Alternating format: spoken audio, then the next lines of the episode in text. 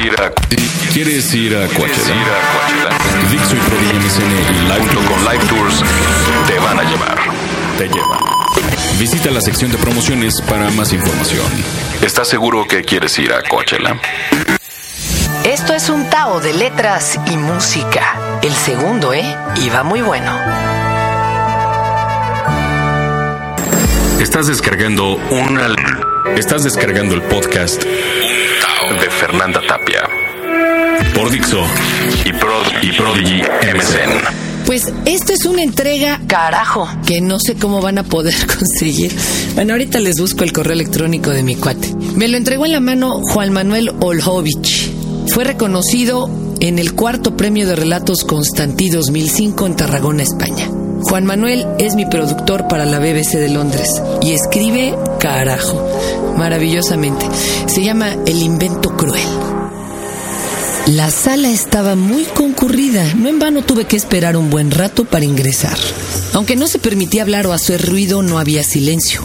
La fricción de los pasos, las respiraciones, las exclamaciones en voz baja impedían el descanso a las piezas. Las vitrinas no cesaban de reflejar los rostros de los visitantes. Se veían rendidas. Las impresiones de todos se entremezclaban en el mismo aire, llegando hasta confundir a varios. Conforme avanzaba y seguía la exposición, el impacto de mis ojos rebotaba cada vez más fuerte contra mi propia frente. Sin hablar podía dialogar con esos fragmentos. Procuraba escucharlos, pero en ocasiones no comprendía todo lo que querían decirme. Su belleza era evidente. Tan fuerte que por eso estaban incompletos. De otra manera, sería imposible que pudieran contenerla toda. Las miradas de aquellos hombres y mujeres en estatuas, frescos, vasijas o simplemente dibujos parecían congeladas. No podían ver más allá. Algo les impedía gritar. Mientras caminaba me percaté de algo extraño. Mis piernas se cansaban excesivamente. ¿Por qué? ¿Por qué? A mi alrededor todo parecía en orden. A pesar de compartirlo con muchos otros, el espacio era cómodo, luminoso y amplio. Miré a otras personas y para mi sorpresa les ocurría lo mismo. Incluso había quienes tenían que buscar alguna banca para descansar. ¿Qué sucede? ¿Qué hay aquí? Entonces de pronto, de reojo, pude ver una especie de chispa diminuta que como ráfaga escapaba por debajo de una vitrina, como si fuera un insecto veloz.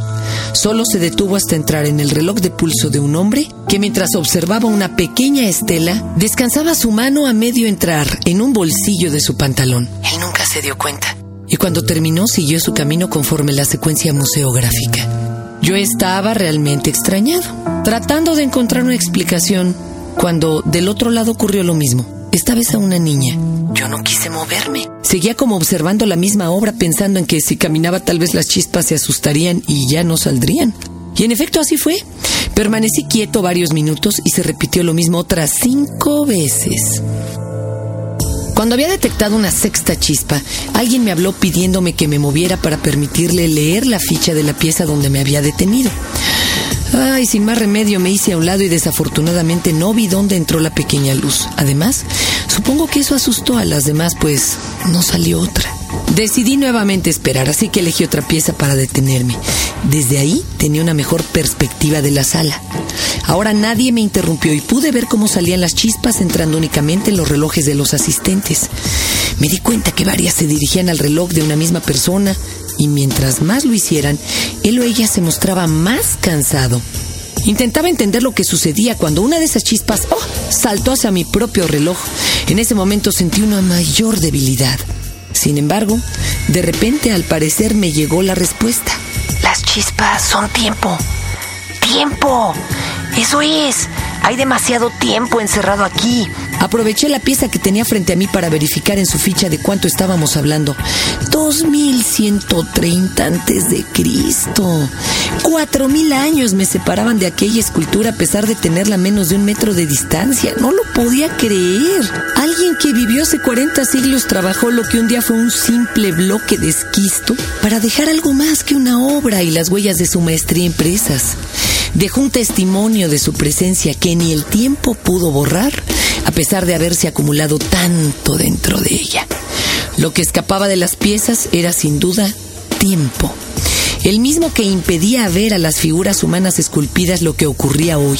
Se desprendía de los objetos quizá para aligerar su carga o quizá ellos mismos deseaban sentirse menos distantes de los hombres actuales, descendientes de los inventores del tiempo, que ahora eran las víctimas de su propio invento, pues provocaba en todos aquel pesado cansancio.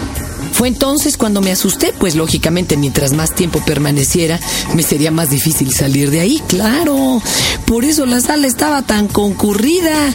Nadie salía. Todos esperaban recuperar fuerzas para irse, pero no se percataban que cada vez el cansancio aumentaba.